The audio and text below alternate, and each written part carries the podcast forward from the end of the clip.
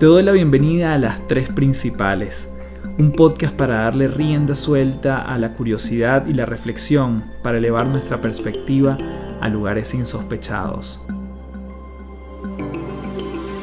Mi nombre es Carlos Fernández y mucha gente me conoce como Café. Soy autor, conferencista internacional y te invito a transformar tu sabiduría en ejecución para vivir una vida en liviandad. Un espacio donde podemos transformarnos en paz un episodio a la vez.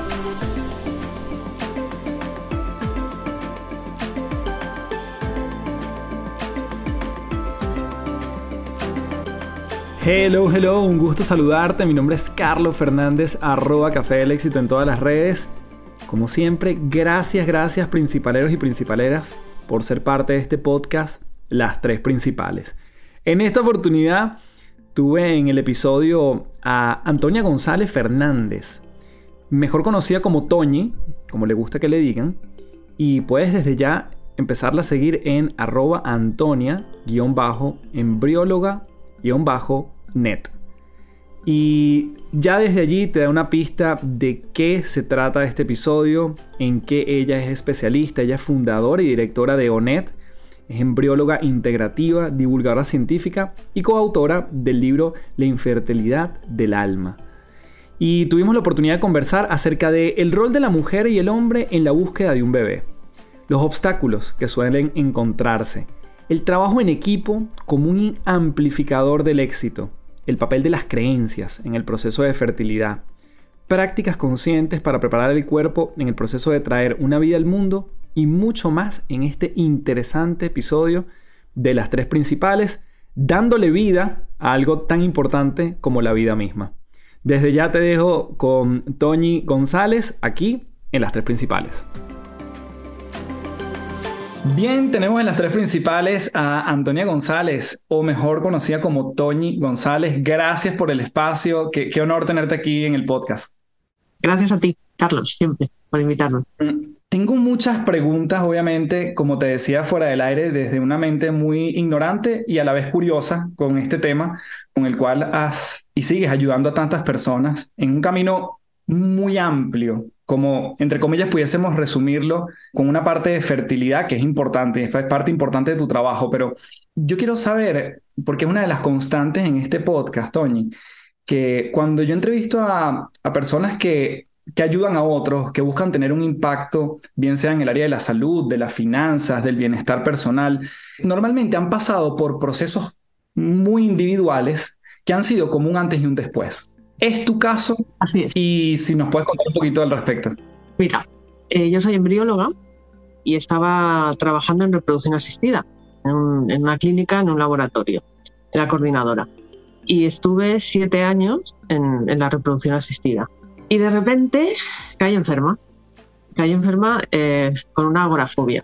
O sea, mm, fue horroroso. Tuve mucho tiempo en casa sin poder salir. Agorafobia solo para hacer doble clic allí, es, digamos, ese, ese temor o fobia a lo externo, ¿cierto? A todo lo que es... No, no podía salir de casa, básicamente. Eso es. Ya. Sí, sí, no podía ir a trabajar. Y nada, estuve, estuve casi un añito trabajando conmigo misma ahí empecé a descubrir muchísimas cosas, muchísimas. De hecho, incluso dentro de, la enfermedad empecé a formarme, porque empecé a descubrir ¿no? la, medicina integrativa, cómo trabajar, porque yo tengo eh, síndrome de ovario poliquístico y tengo endometriosis. Entonces empecé a trabajarme yo, porque esto afecta mucho al sistema nervioso. Eh, empecé a hacer terapia, en fin, hice muchísimo trabajo conmigo y volví a la clínica. Y cuando volví a la clínica, eh, me di cuenta de que yo quería ya otra cosa que eh, yo quería ayudar a estas mujeres y a estos hombres desde todo eso que yo había aprendido, ¿no? Desde nutrición, suplementación, eh, psicología, meditación. Y decía, ¿cómo no le, estamos dando, ¿no? A, la fertilidad todo esto cuando podemos ayudar a esa reproducción asistida?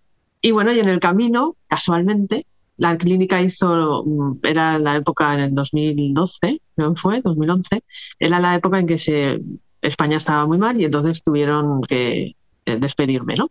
hacer una reducción de plantilla y despedirme. Y nada, yo seguí porque yo pensaba que, era como mi vida solo había pensado en que fuera esto, ¿no? Estar en un laboratorio. Hasta que hice el clic, me acuerdo que el clic fue, fui a una entrevista de trabajo para ser, montar un laboratorio y ser directora de laboratorio. Y cuando acabé la entrevista y me senté en el coche, dije, no, voy a hacer lo mismo, voy a caer en lo mismo.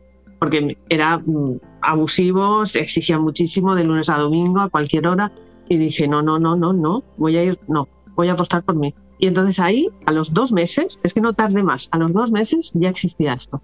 Y me puse en marcha, porque ya estaba todo en mi cabeza, en realidad estaba todo montado, pero yo no lo sabía.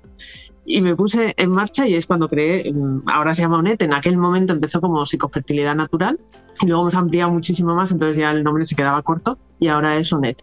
Y ahora, pues te digo, o sea, en aquella época nadie hacía este tipo de, de trabajo de fertilidad, que nosotros llamamos fertilidad integral, y ahora ya hay muchísimas personas profesionales haciendo fertilidad integral. Y yo recuerdo esto, ¿no? Cómo empezó y todo empezó por una agorafobia.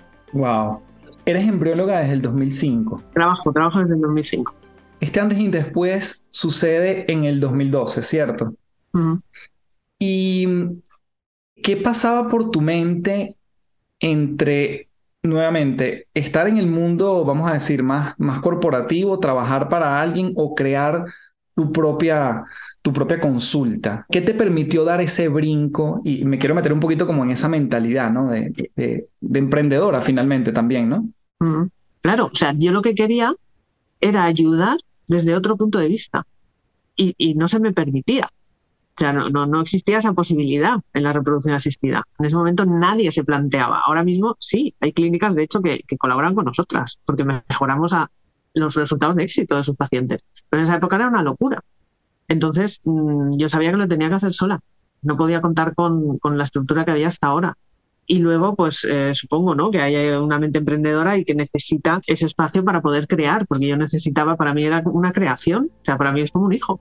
Mm. ¿Qué ha cambiado en, paradigmas desde el punto de vista, vamos a, un aspecto quizás un poco más científico, desde, vamos a decir, mediados de los 2000 hasta ahora que tú dirías, mira, esto se pensaba en cuanto a la fertilidad y esto se ha desmitificado? Eh, algunas cosas como a grandes rasgos que tú has visto, mira, esto ha sido radical, quizás algunos, algunos cambios en, los paradigmas, en las investigaciones, en, los estudios. Mira, una de las cosas que yo empecé a decir y que no se decía, o sea, que, no, existía, era la relación entre el intestino y la fertilidad. O sea, la microbiota intestinal y la fertilidad. Cuando yo empecé con ONET, eh, esto ni, se imaginaba era algo. Y yo ahí, al principio, empecé a conocer un, un, grupo de investigadores que estaban estudiando, todavía no habían publicado, estaban estudiando la relación de la microbiota con la implantación del embrión. Y ahora, bueno, entonces esto era una locura y ahora es, mm, vamos, hay test ya que se hacen para determinar si la microbiota está bien o no para que el embrión se implante y se sabe de la relación, la microbiota del útero, y se sabe de la relación del intestino con la fertilidad a nivel de absorción de nutrientes, inflamación, calidad ovocitaria, de esperma y autoinmunidad. Eso fue una cosa que para mí fue muy importante yo empezar por ahí. Eh, luego la meditación. La gestión del estrés y el estrés relacionado con la fertilidad era también un, un tema y además tabú, porque parecía como que se culpaba a, al paciente por estar estresado y no quedarse embarazado, y no tiene nada que ver, sino es lo que genera un estrés sostenido en el tiempo, crónico, en nuestro organismo. Entonces, ahora ya se ha demostrado, hay muchísimos estudios que lo relacionan con muchas alteraciones que afectan a la fertilidad. La nutrición también es algo que no, no se tenía muy en cuenta, ahora ya sí, y hay muchas publicaciones al respecto. Yo especialmente, eh, porque adoro el mindfulness, entonces yo me formé en mindfulness para mí, para conseguir yo estar mejor y al final no lo aplico en, en las pacientes y ya hay un montón de publicaciones también.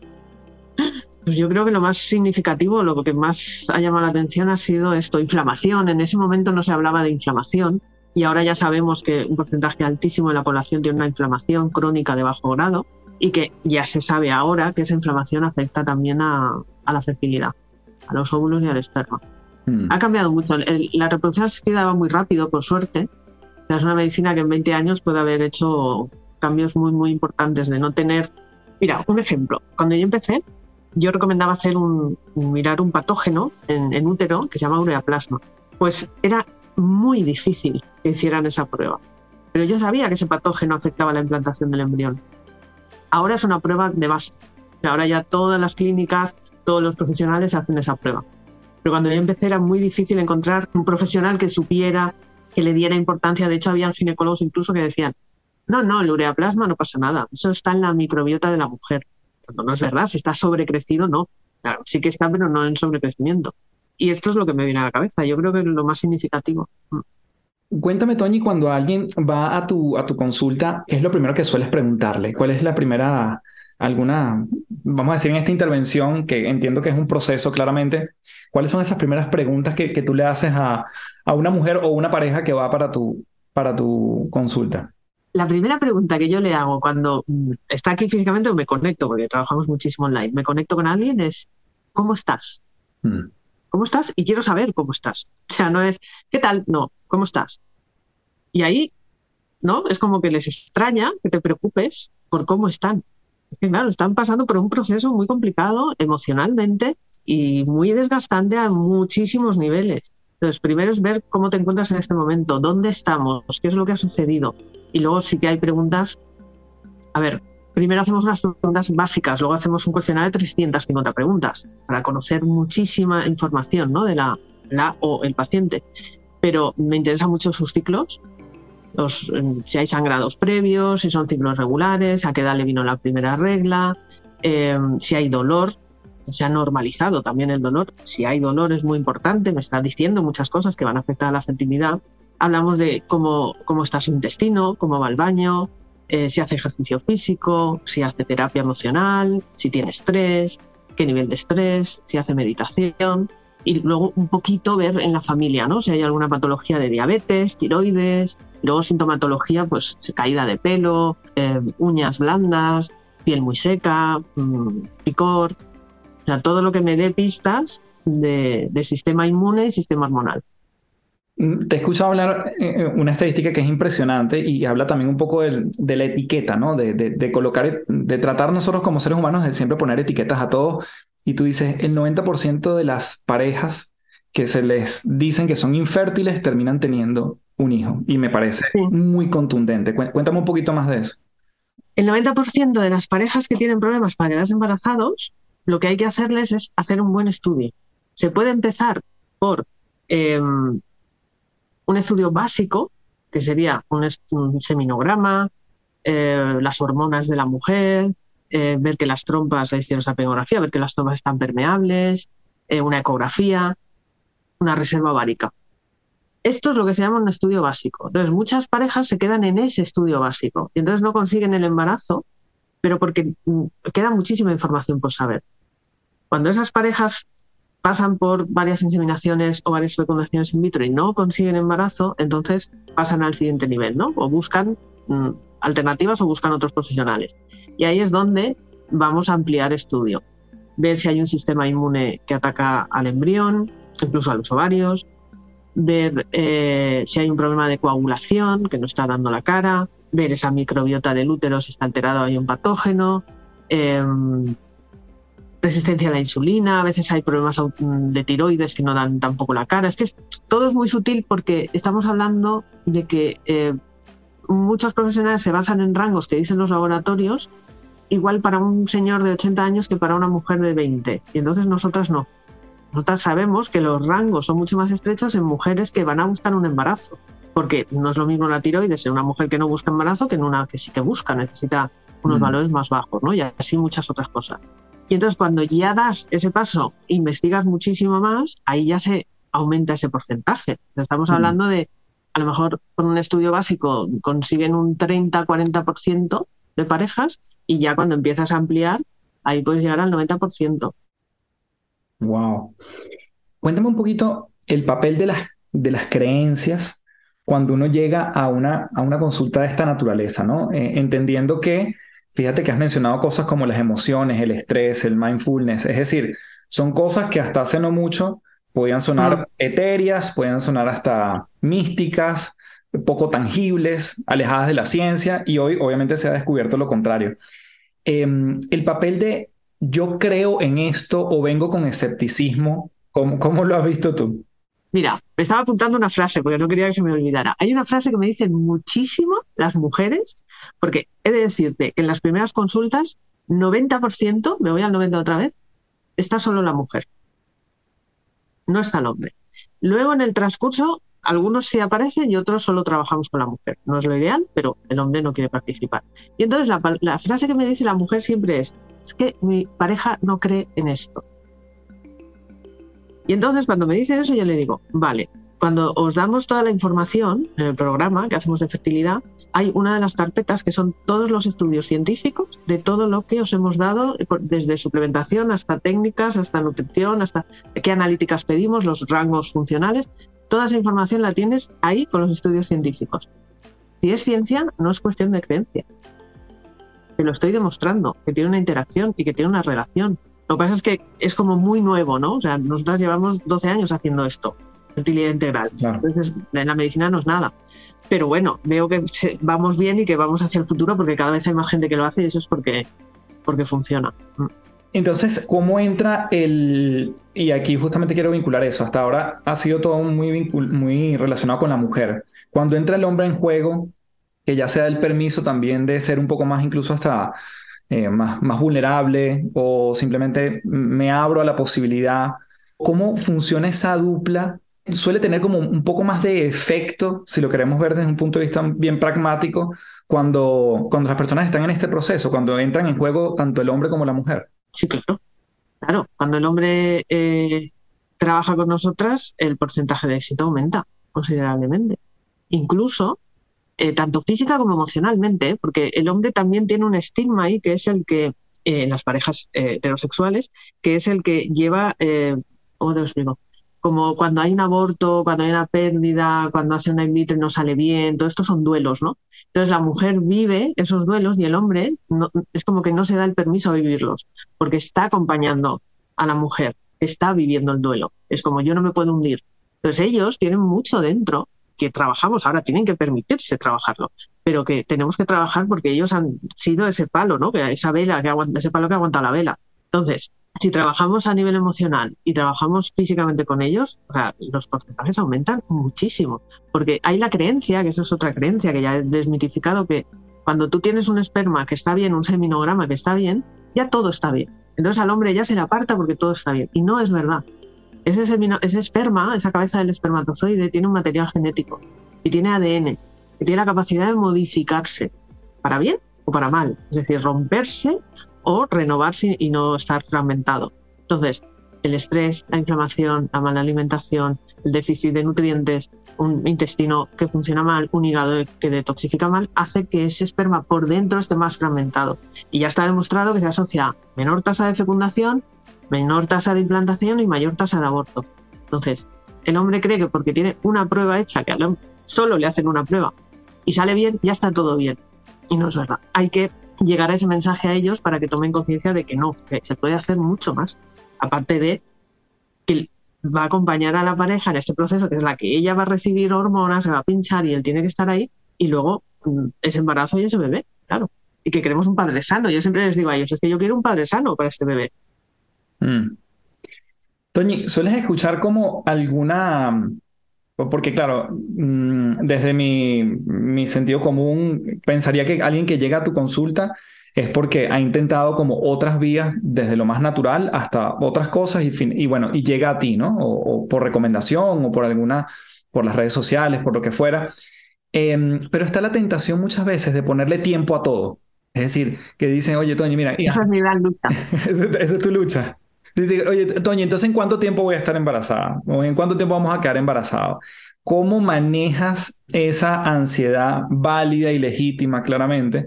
Em, pero me imagino que esto puede variar muchísimo. Mira, tenemos casos de todo, pero es cierto que lo que em, la mayoría son mm, parejas que van a tratamientos de reproducción asistida. Entonces, las parejas que van a tratamientos de reproducción asistida, ¿qué les dicen en reproducción asistida? Cuanto antes te hagas la fecundación in vitro, mejor. Claro, no tengo nada que ofrecerte antes. Mi trabajo es ofrecerte una fecundación in vitro, hazla ya. Entonces la paciente viene con, es que yo quiero hacer cosas, pero mira, en la clínica me piden que la haga ya. Vale, entonces yo les explico y les demuestro la importancia de darle al esperma y al óvulo al menos 100 días, está demostrado científicamente 100 días de trabajo para que esa fecundación in vitro tenga unos mejores resultados. Y ya no solo in vitro, sino que luego ese embarazo sea más saludable y ese bebé sea más saludable. Entonces, cuando les explico esto, normalmente sí lo entienden. Luego, eh, hay parejas que vienen porque quieren intentarlo de manera natural, no quieren hacer una in vitro, y entonces ahí eh, los tiempos ya no son tres meses, o sea, ya no es mm, tan estricto. Ahí les digo de tres a seis meses.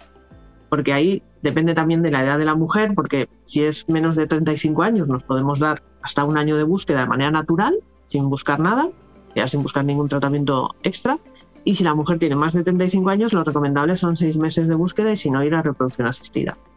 Pero yo lo que hago, que por eso en el programa que hacemos de, fertilidad siempre está obligatoriamente incluido la meditación mindfulness. Mi curso de ocho semanas, porque sé que les va a ayudar a gestionar estos tiempos. El mindfulness para la gestión y la espera mm, viene muy, muy bien.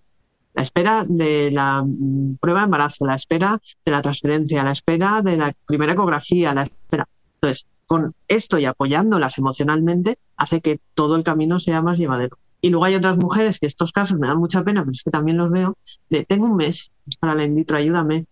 No, no puedo ayudarte. Y si te ayudo lo voy a hacer mal, porque voy a empezar un trabajo que no voy a poder terminar, eh, no tiene sentido. Y luego han hecho la in vitro y han vuelto. Mm. Han vuelto para prepararse ya sí, con el mínimo de tres meses para la siguiente in vitro. Mm. No hay que tener prisa aquí. ¿eh?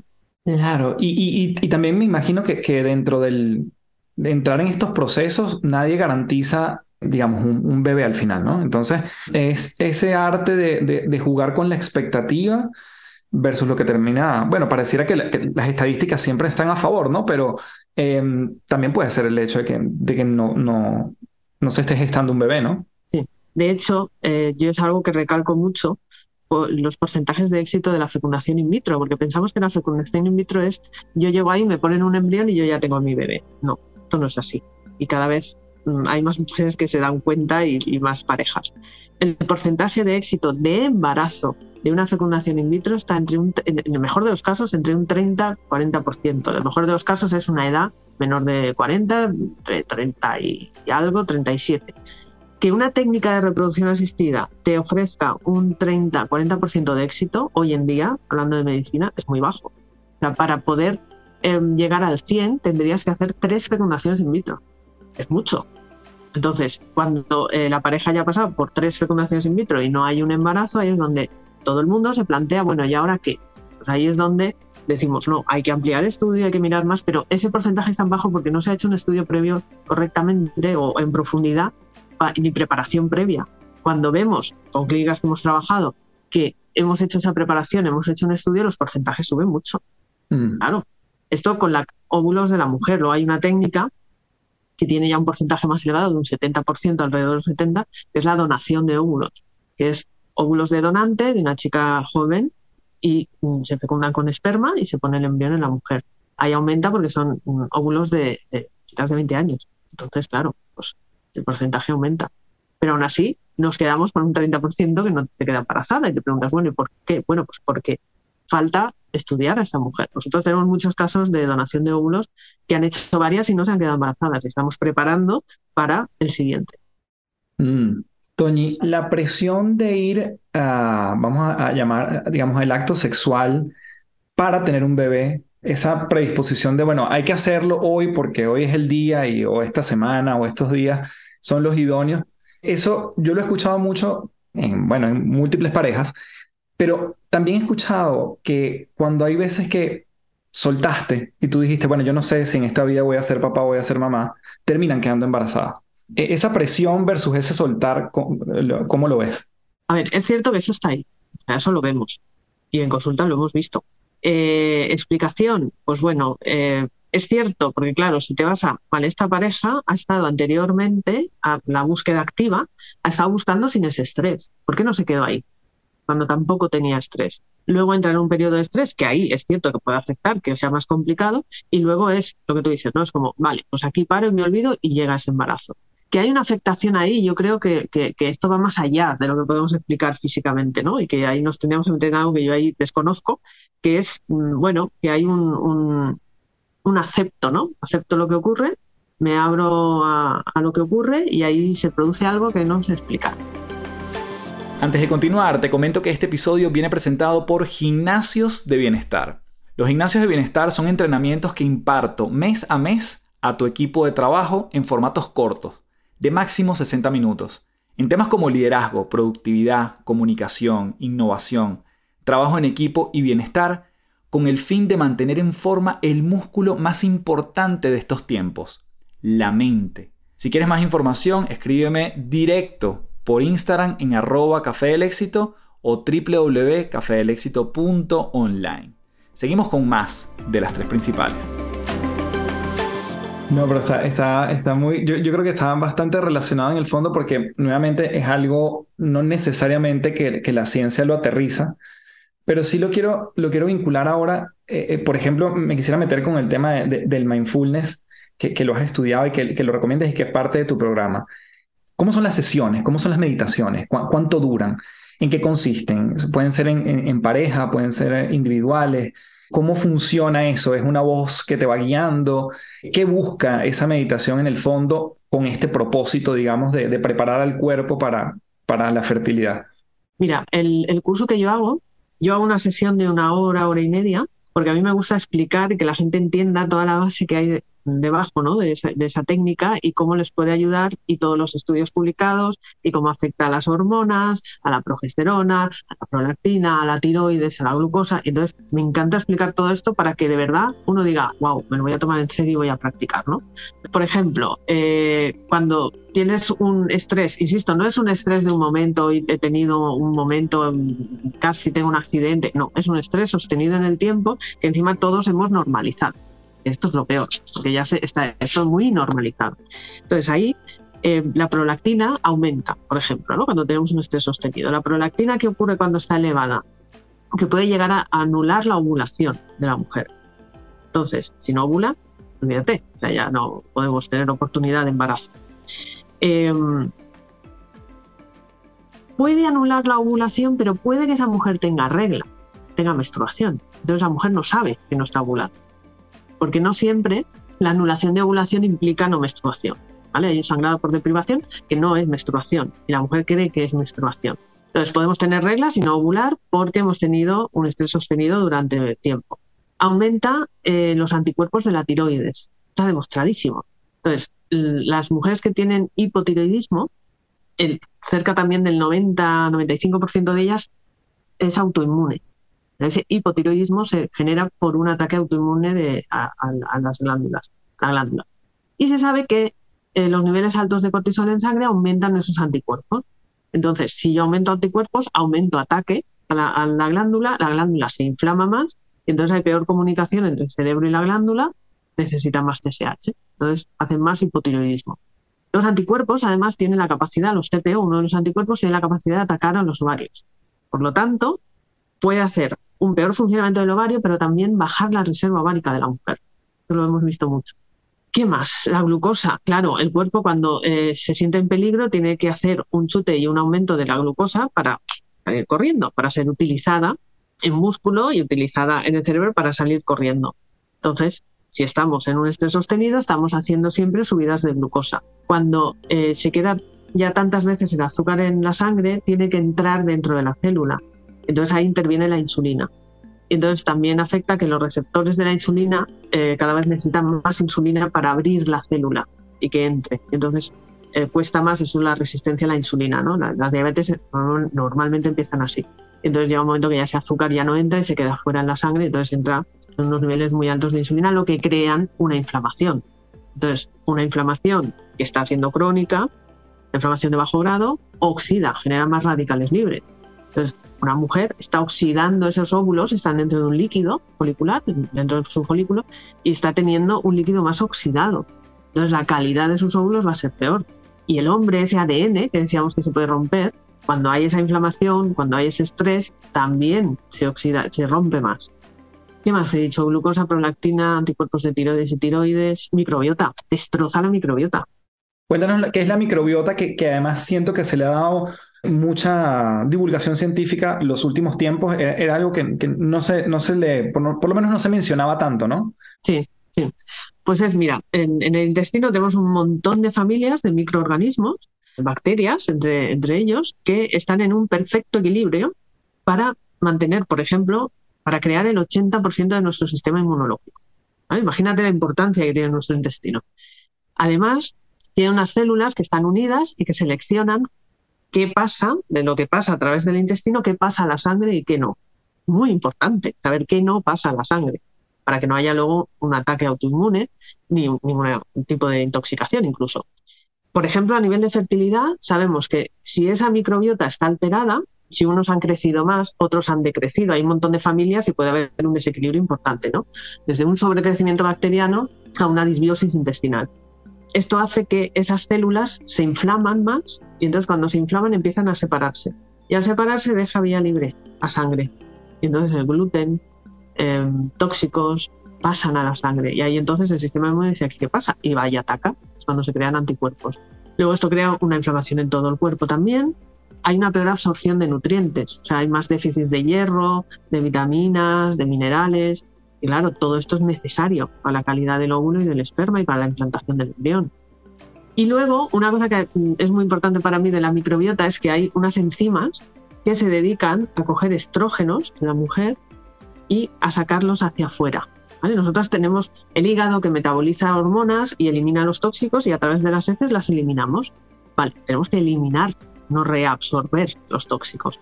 Entonces, hay unas enzimas que, si están también muy sobrecrecidas, ¿qué hacen? En vez de eliminar los estrógenos, los cortan y los vuelven a reintroducir. Entonces ahí aparece el hiperestrogenismo, el exceso estrogénico que tantísimas mujeres padecemos en el mundo, porque nos estamos auto intoxicando. Increíble. Y entonces llega eh, la práctica del mindfulness, que es lo que te preguntaba antes, a regular un poco esto, a, ayudarnos en, también, así como los nutrientes que entran en nuestro cuerpo, me imagino que también el papel de los pensamientos es, importante en, la interpretación del entorno para que no me estresen ciertas cosas como antes.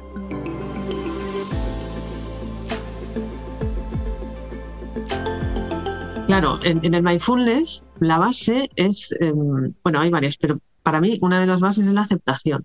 Es decir, esto que me está ocurriendo, si puedo yo hacer algo por cambiarlo, me pongo en acción y lo intento, pero eh, también aceptar la situación. O sea, porque estar luchando contra algo que yo no puedo hacer nada, te acaba desgastando y te acaba quitando toda la energía del mundo.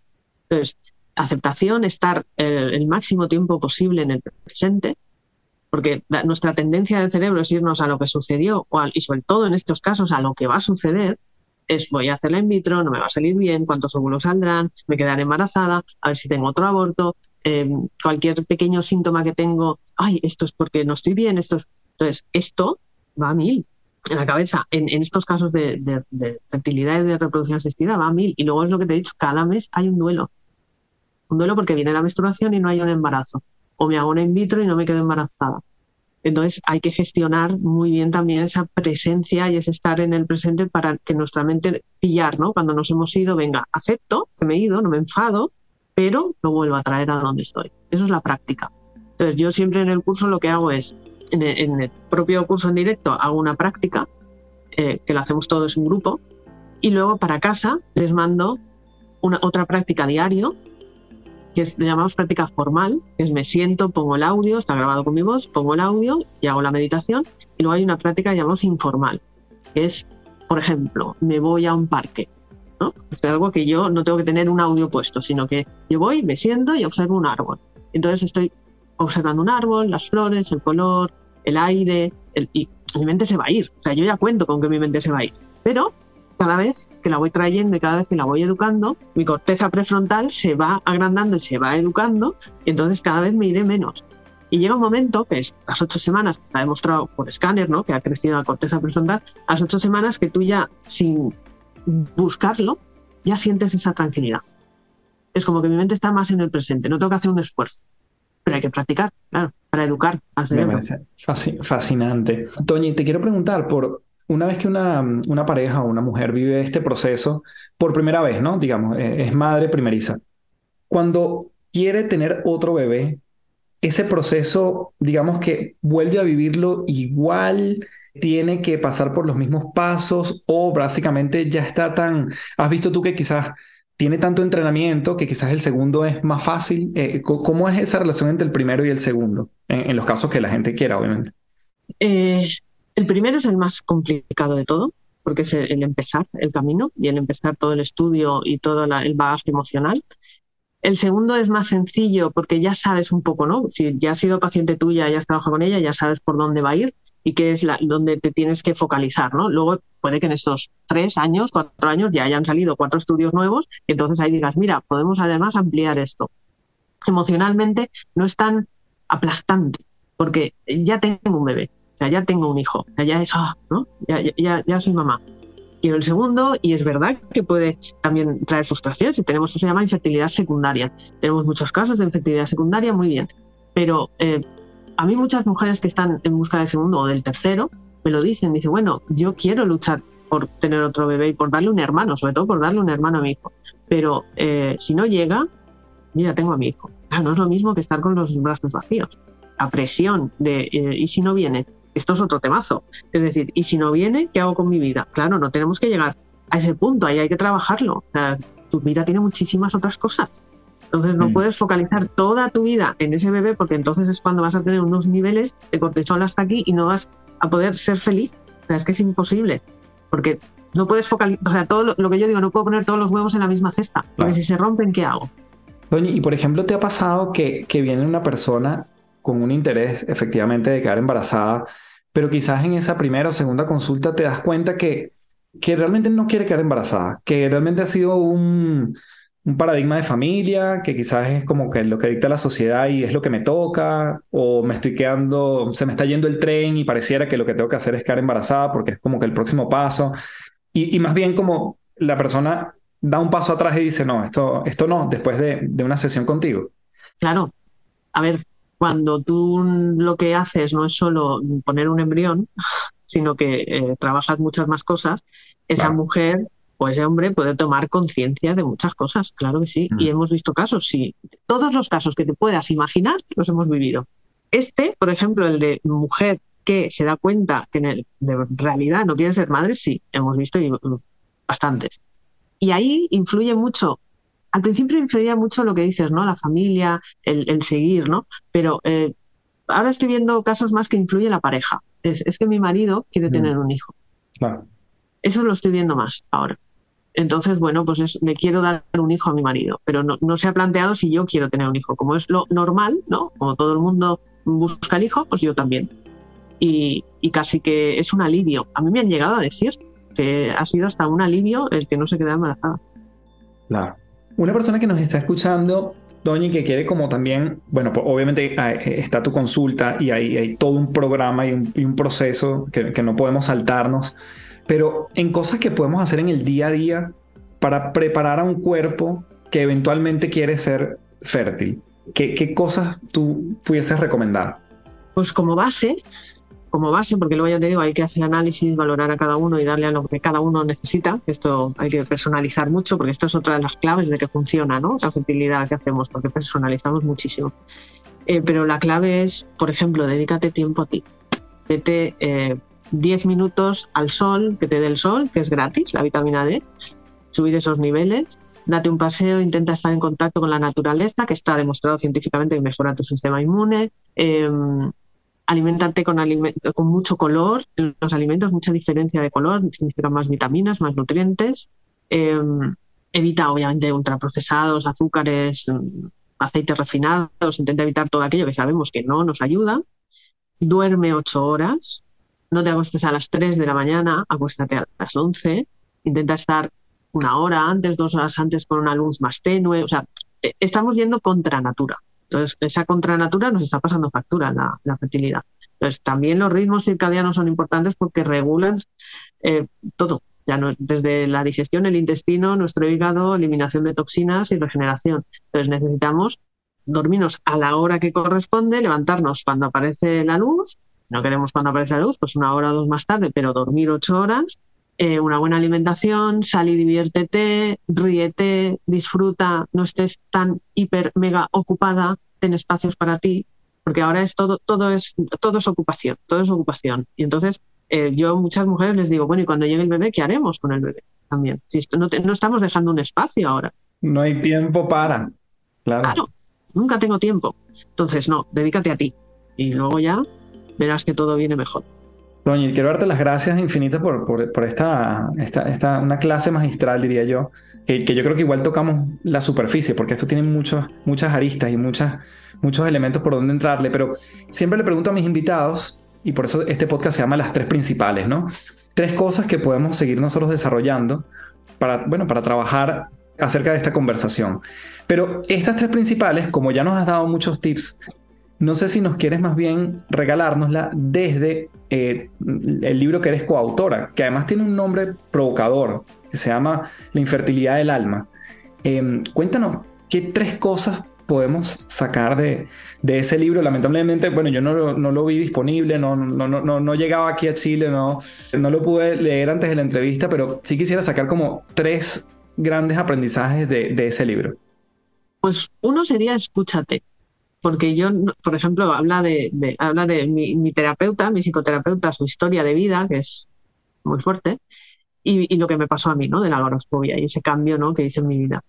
Y, ahí dejé de escucharme, dejé de verme. Por eso al final el cuerpo, ¿no? Pues te hace un, te manda una bomba nuclear para que por fin te pares y, hagas caso, ¿no? Y, hagas lo que sientes y no estés siempre haciendo lo que crees que debes hacer, pero tú no quieres hacer. Entonces, escúchate. Dentro de ese escúchate está, para mí es vital el autocuidado, cuidarse, y el cuidarse puede ser, me cojo la bici, me doy un paseo hasta la playa, dándome el sol, la brisa, y estoy media hora haciendo esto porque es lo que yo quiero hacer y a mí me sienta bien. Y necesito que mi mente ha estado mm, seis horas escuchando historias mm, muy potentes, pues necesito también equilibrar. Y el tercero, pensando en el libro, mm, me viene testimonio. A ver, la segunda parte del libro son todo testimonios de pacientes y eh, mm, intentamos recopilar aquellos que fueran más significativos. Y hay uno, por ejemplo, de los testimonios, que era hombre y mujer buscando embarazo, no llegaba, no llegaba, no llegaba, se separan y consiguen embarazo con otras parejas enseguida. Entonces, esos testimonios, o sea, ver las historias de otras personas también te hacen recapacitar y pensar. Es decir, bueno, que no todo es lo físico, que también ocurren mm, bueno, el cuerpo reacciona, ¿no? Porque luego hay un problema autoinmune o un rechazo al esperma, por ejemplo, anticuerpos antiespermatozoides, pero eso luego ahí detrás hay otra historia, ¿no? Entonces, también las otras historias nos pueden ayudar mucho. Doña, darte las gracias nuevamente en mayúscula. Eh, gracias por ser parte de las tres principales. Y bueno, simplemente dejarte para que despidas todo el episodio, eh, donde pueden saber más de tu trabajo y, mm, incluso de, tu consulta. Y, bueno, que despidas quizás con una última, un último mensaje. Bueno, nosotros estamos en, en un pueblecito, para la gente que nos vea de España, en un pueblecito yo me vine a vivir aquí porque yo quería tener una vida y una calidad de vida. Yo lo que digo lo hago. Y, vivo entre la montaña y, la playa. Estamos entre eh, Valencia y Alicante, entre Denia y Javia, para los que sean de aquí de la zona. Estamos en el este de España, pero trabajamos, tenemos muchísimas parejas que trabajamos online. Entonces ahí nos pueden escribir a hola.somosonet.com o entrar en la web somosonet.com. Y ahí tenemos unas secretarias que son todo amor. Todo el equipo es amor. O sea, aquí no puede haber nadie que no desprenda amor. Porque ya, mira, esto podría ser el final. Porque eh, cuando estás tan herida, cuando has venido de tantas cosas, de tantas palabras que te han dicho, ¿no? En clínicas, en, o profesionales, necesitas esto, ¿no? Un lugar donde refugiarte. Pues nosotros acompañamos, además de toda la parte científica, acompañamos a, a estas mujeres y a estos hombres a que bueno, se tomen un respiro y sigan andando con de mejor forma. Gracias, Toña. Gracias por ayudarnos a dar vida en todo lo más amplio de esa, de esa frase. Un fuerte abrazo y seguimos en contacto. Gracias. Bien, gracias por llegar hasta aquí. Para mí un enorme placer conversar con Antonia. Puedes seguirla en arroba antonia-embrióloga-net. Te dejo el handle en la descripción del episodio. Igualmente, compártelo si sientes que hay alguien que le pueda sumar este testimonio, esta investigación, esta manera de ver la fertilidad, puedes etiquetarme igualmente en arroba café del éxito. Por supuesto, puedes dejarme tu review en Apple Podcast por escrito o tu valoración con 5 estrellitas allí en Spotify. Sabes que la aprecio un montón. Como siempre me despido diciéndote, transfórmate en paz. Muchísimas gracias. Chao, chao.